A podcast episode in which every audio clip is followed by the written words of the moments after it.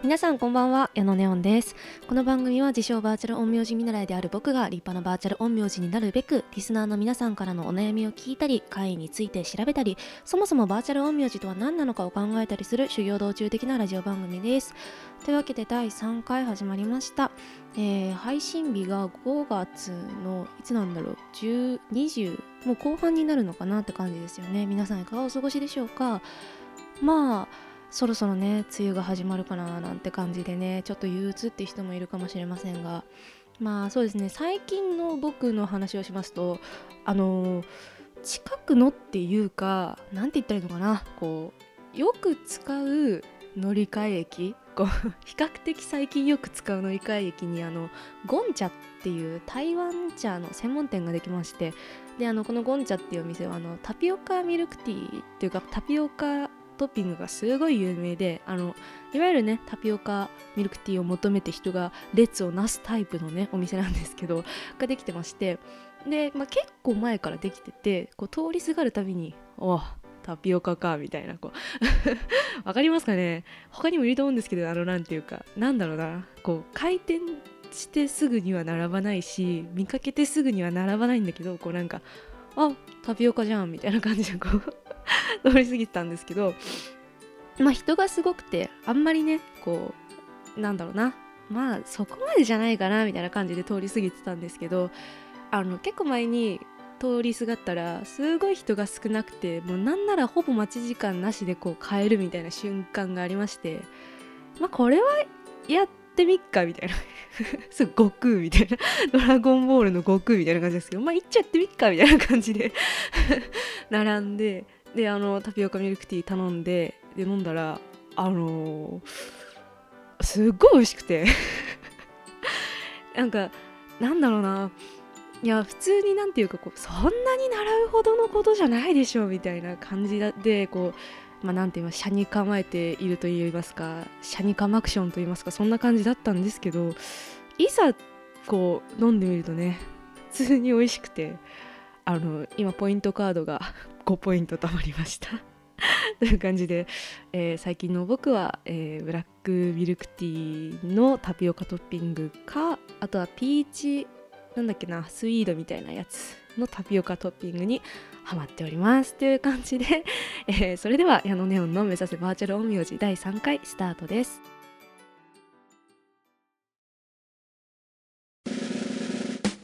矢野ネオンの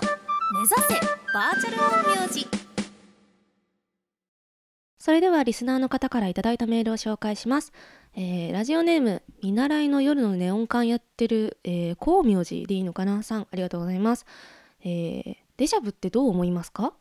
個人の見解としては、予知夢を見るとき、ん？予知夢を見ると起きるときには記憶を消されていて、実際に予知通りのことが起きると夢の一部がフラッシュバックしデジャブと感じてしまうのだと思います。考えすぎだと思われてしまうと思いますがネオンさんはどう思いますか？ほう、えーデジャブの話ですね。でこの見習いの夜のネオン館やってる光明寺さんは、えー、と予知夢を見ると起きる時には記憶を消されていて実際予知通りのあーことが起きると夢の一部がフラッシュバックしデジャブと感じてしまうのだと思います。なるほどね。まあなんていうか理にかなった説に聞こえますね。まず予知夢を見るっていうところが僕とはちょっと考え方が違うなって思ってて僕はその何て言ったのかなもうこれは何でもいいんだと思います。その見る夢の中身は予知夢じゃなかろうが何だろう。とにかく夢を見て起きたら忘れてたっていう状態がそのデジャブに必要なことなのかなって今思いましたね。でそのなんだろうな表面的には忘れてる夢の情景がそのなんだろう確率的にこう現実と一致することがありえるじゃないですか。その動物園に行って猿を見たっていう夢を見て朝起きた瞬間に忘れているとする。でその後まあ何年かして動物園に行って猿を見るタイミングが来た瞬間にこうピーンみたいな。あれこれ見たことあるみたいになったらそれはもうデジャブなんじゃないかなって思いますね。うん、なんで僕としてはその予知夢である必要はないかなっていうのが僕の意見ですね。まあでも他にもねこうなんていうか人間の脳みその中はもうねよくわかんないですからねその 記憶の引き出し以外にもそのいわゆるこう僕たちが普段使ってる記憶の引き出し以外にもこういろんな場所に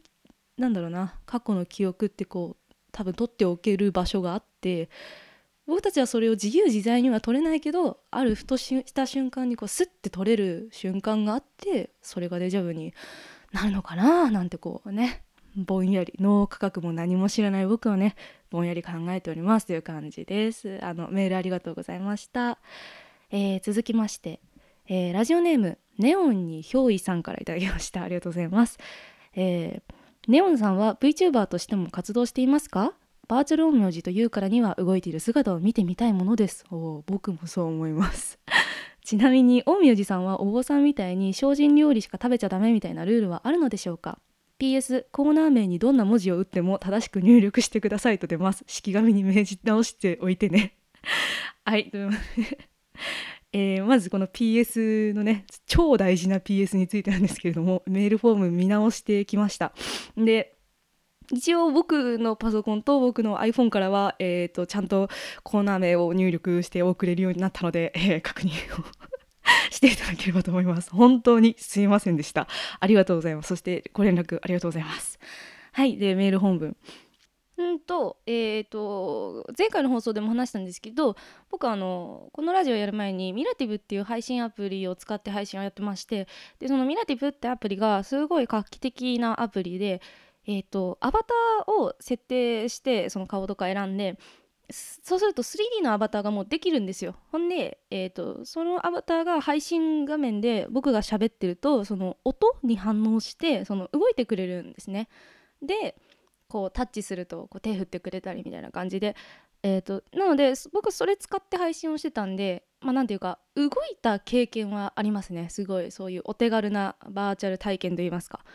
お手軽バーチャル身体を手に入れたことはありますね。ただその僕独自のと言いますかこれが矢野ネオンだみたいななんだろうなバーチャル身体はまだね手に入れられてないですね。動いてるとこ見たいですよね。わかります。僕も 僕もね見たいなって思ってますけどね。うん。こればっかりはちょっとね時間時間があればできるものなのかとか。まあでも動くとしてそれは YouTube なのかみたいなとこもね 結構そのミラティブやりながら僕はその配信に向いていないということをひしひしと感じまして。いや自分自身でねあのなんていうか全部のコメントを拾おうとしちゃってこうあああああってすごいなっちゃうんですよね僕は。だからこうやって自分でこう喋ること決めてそれについてずっと喋ってるみたいな方が性に合ってるなって思って今こうポッドキャストをねやってるんですけどうん、だからちょっと YouTube やるにしてもこう企画をね考えないとあれですよね。まあなんか YouTube でやる意義みたいなものをね見つけられたらまあバーチャル身体手に入れたいですね。うん、でえー、っとあとはお坊さんみたいに精進料理しか食べちゃダメみたいなルールはあるのでしょうかということですけどえー、っと特にないが僕の論ですね。はい。僕の意見としては特にないと思ってます。まあ資格とかもないことではあるんですけど、うん、でもなんか特にないっていう何て言ったらいいのかなえっ、とあのそういう修行をしましたとかそういう修行をしてきたっていうことを示すっていうのはそのえっ、とバーチャル陰陽師というかその陰陽師を名乗る上での説得力にはつながるだろうなっては思いますねそのこういう修行をやってきましたとかっていうのは。うんただ僕は特にはやってないですね僕はもう、うん、そういた方面での自分の説得力を増やす方法は考えてないって感じですかね。あとまあ僕バーチャルなんであの食べ物とか食べないんで僕は。僕はね矢野ネオンはそんな食べ物とかあんまり食べないですからね。食べなくても存在しますからね。矢野ネオンはね。うん。まあ、だからラジオの企画とかでね何か食べることがあったら、まあ、その時はちょっとね何を食べるかみたいなことはね考えると思いますけど。っていう感じですね。あとは、うん、行動に制限とかもあんましてないですからね。でも、うん、まあ不ラチなことはしないっていう。バーチャル上でねそのバーチャルミュージ名乗る以上不ラチなことはしないっていうことは決めてますねという感じで。えーこんな感じで、えー、と皆さんからのふつおたお待ちしております、えーどんどん送ってきてくださいね。矢野ネオンの目指せれでは次のコーナーはこちら。今日の推し会。はいこのコーナーでは僕矢野ネオンが気になった会についてちょっと掘り進めてみるコーナーです。会の解明答はいたしません。ちょっと掘り進める程度です。それでは今回の推し会はこちら。魔法生物カッパ。はい。えー、え？ってなったと思うんで まず一つ一つ説明していくんですけど、えーまずカッパいますよね。カッパ超有名な日本の妖怪でございます。なんですけど、えー、とちょっとカッパをねやろうかなとも思ったんですけどあいつへのちょっと勉強が足りずちょもうちょっともうちょっと勉強したい。カッパについてはそなんならもうねカッパスペシャル枠が欲しいぐらいなんですよ。ちょっと足りない1コーナーではっていう感じでちょっとカッパはまだ待ってください。カッパはちょっともうちょっと勉強しますって感じででじゃあ魔法生物カッパって何なのってなるとあの小説とか映画であります「ハリー・ポッター」シリーズありますよね。超有名な、えーファンタジー、えー魔法、えー冒険みたいな あのあの「ハリー・ポッター」なんですけれどもその「ハリー・ポッター」に出てくる魔法生物としてのカッパでございます。はい今回はねちょっとこれについて語りたいなって思っております。でまずまずまずまずこの魔法生物っていうことは何なのっていうことをちょっと説明していきたいんですけど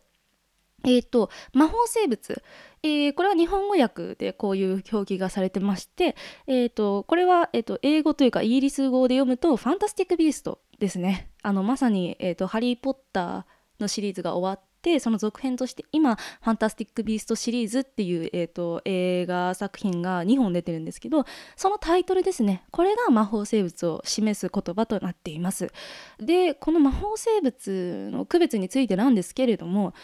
えっ、とまあなんていうか物語の中の、えー、と設定なのであんまりこう詳しいこうなんていうか定義みたいなものはちょっと僕は発見できなかったんですけどまあ二足歩行ではなくあとはまあ知恵というかその魔法社会えーと「ハリー・ポッター」シリーズでは人間の社会と魔法社会っていうのに分かれてるんですけどその魔法社会の、えー、と法律とかを理解できない、えー、と生き物をおそらくその魔法生物としているんだろうなみたいな、はい、感じで僕は、えー読み解きました。えー、とウィキペディアとか、えー、とまとめてくださった方がいらっしゃってそれ見てあそういう感じかなって僕は思ってます。で面白いのがこの魔法生物なんですけどえっ、とそのなんていうかな魔法界では結構その血統第一みたいな人たちがいてそのだから魔法界のうんとい人間といいますか魔法が使える人間と魔法が使える人間から生まれた人しかあの許さないみたいな人たちがいてそういう人たちの中にはそのマグルっていうその魔法が使えない人間をあの魔法生物だって糾弾する過激派もいるっていう設定があるらしいです。であの「ファンタスティック・ビースト」シリーズ、えっと、僕2作とも見させてもらってるんですけどなんかね結構この辺がね関わってきそうで面白いなって思ってます。まあ魔法生物についてはまあこんな感じでいいですかね。まあ、分かりやすく言うとあれかな「ハリー・ポッター」見たことある人だったら分かると思うんですけどあのもう第1作目の冒頭の「しゃべるヘビ」とかもそうだと思うし そうなのかな？あとはあのペットですね、えー、とハリーが連れているフクロウあれも魔法生物に分類されています。で魔法生物その魔法生物の中にカッパっていう生き物があります。でこのカッパについての説明を読み上げますね。えーカッパは日本の魔法動物で人の生き血を吸う睡魔である。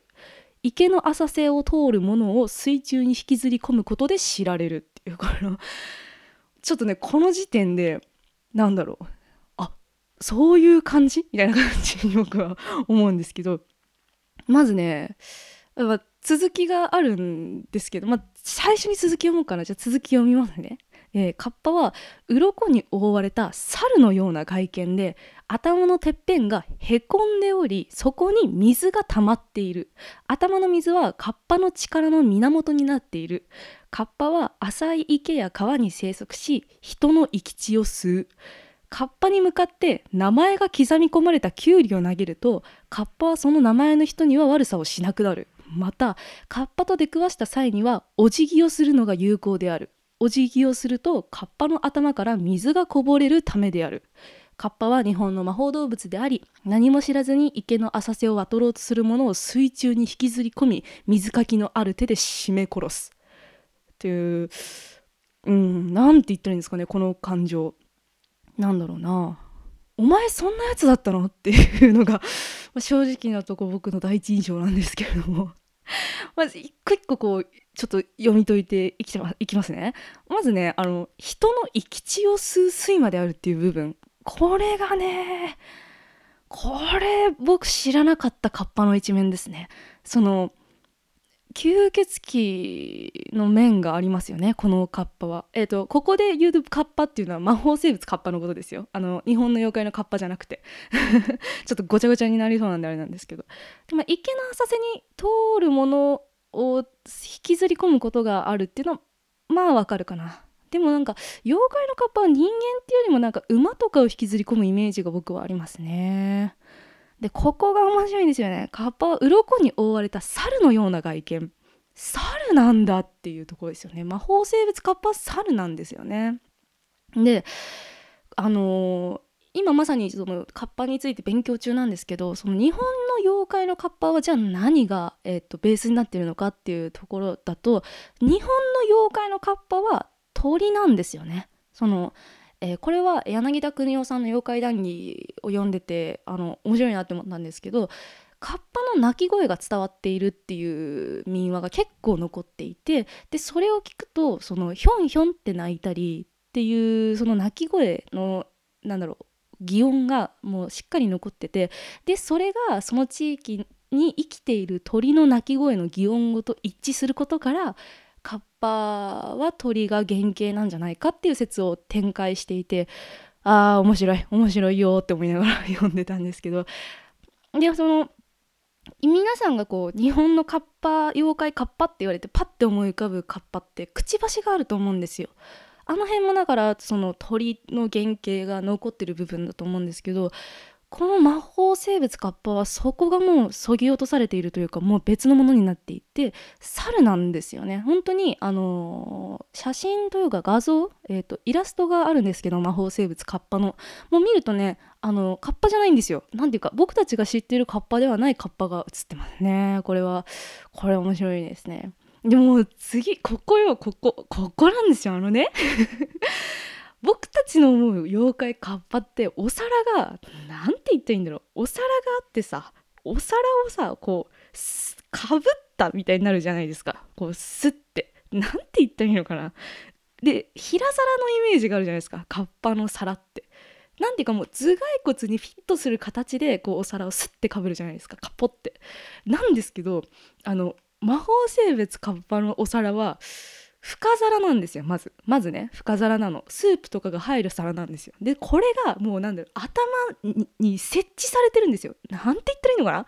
これ音声の難しいところ。これね えっとね頭があっても頭蓋骨のがへこむ感じなんですよ。こう。だから頭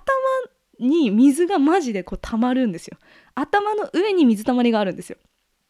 これよこれ。これこれ面白いなって思って。でしかもこの水がそのカッパのヒットポイントみたいなものになってるっていうわけですからねこれ。どういうことなんですかねこれは。あそして僕気づきましたけどこれ喋りすぎかもしれないですね。ちょ録音時間がすごいことになってる。でちょっとじゃああのなんだろう。えー、ちょっと早めて喋りますけど。でこのお辞儀すると、まあ、そのカッパの頭の中の水そのカッパの水たまりの水がこうビャーってこぼれちゃうからあのカッパはダメになるみたいなのがあってもう全体的に何て言うか日本のカッパの源流みたいなものが全く見えずに日本で伝わっているカッパの、えーと、日本の妖怪のカッパのその伝わっている部分だけがこう集まってできた集合体みたいな。でそこにイギリスの国土というか風土といったらいいのか文化的なその魔法生物のイメージみたいなものがこうくっついてできた存在に見えてあの僕は日本の妖怪のカッパとは全く違う生き物として面白いなって思ってますね。うん、でちょっとした小話なんですけどあのスネイプ先生は、えーと、このカッパを、えーと、説明する時に日本の生き物じゃなくてモンゴルの生き物っていうねちょっとしたお茶目をね発動していたりします。あの映画版の「ファンタスティック・ビースト」の2作目にも出ていたりするのであの気になる方は要チェケラーでございます。はいということで、えー、以上今日の推し会でした。矢野ネオンの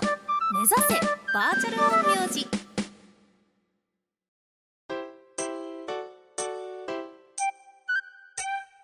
矢野ネオンの目指せバーチャル陰陽師そろそろお別れのお時間です、えー、この番組では皆さんからのメールを募集しております。募集中のコーナーは、えー、まず普通おた、えー、何でも構いません。皆さんからのメールをお待ちしております。あとはお悩み解体所え、ー、とリスナーの皆さんが僕矢野ネオンに解体してほしいお悩みを募集しております。あとは少し不思議な物語リスナーの皆さんが体験した心霊体験とまではいかないけれどそういえばあれって何だったんだろうっていうような不思少し不思議な体験談をお待ちしております。宛先はすべて同じです。矢野ネオンンビガビガアットマーク gmail.com 綴りは yano.neon.bagabiga アットマーク gmail.com です、えー、メールフォームもございます、えーと、番組の説明文から飛んでいただければと思います。あと矢野ネオンは公式ツイッターもやっておりますのでそちらも興味ある方はぜひご確認ください。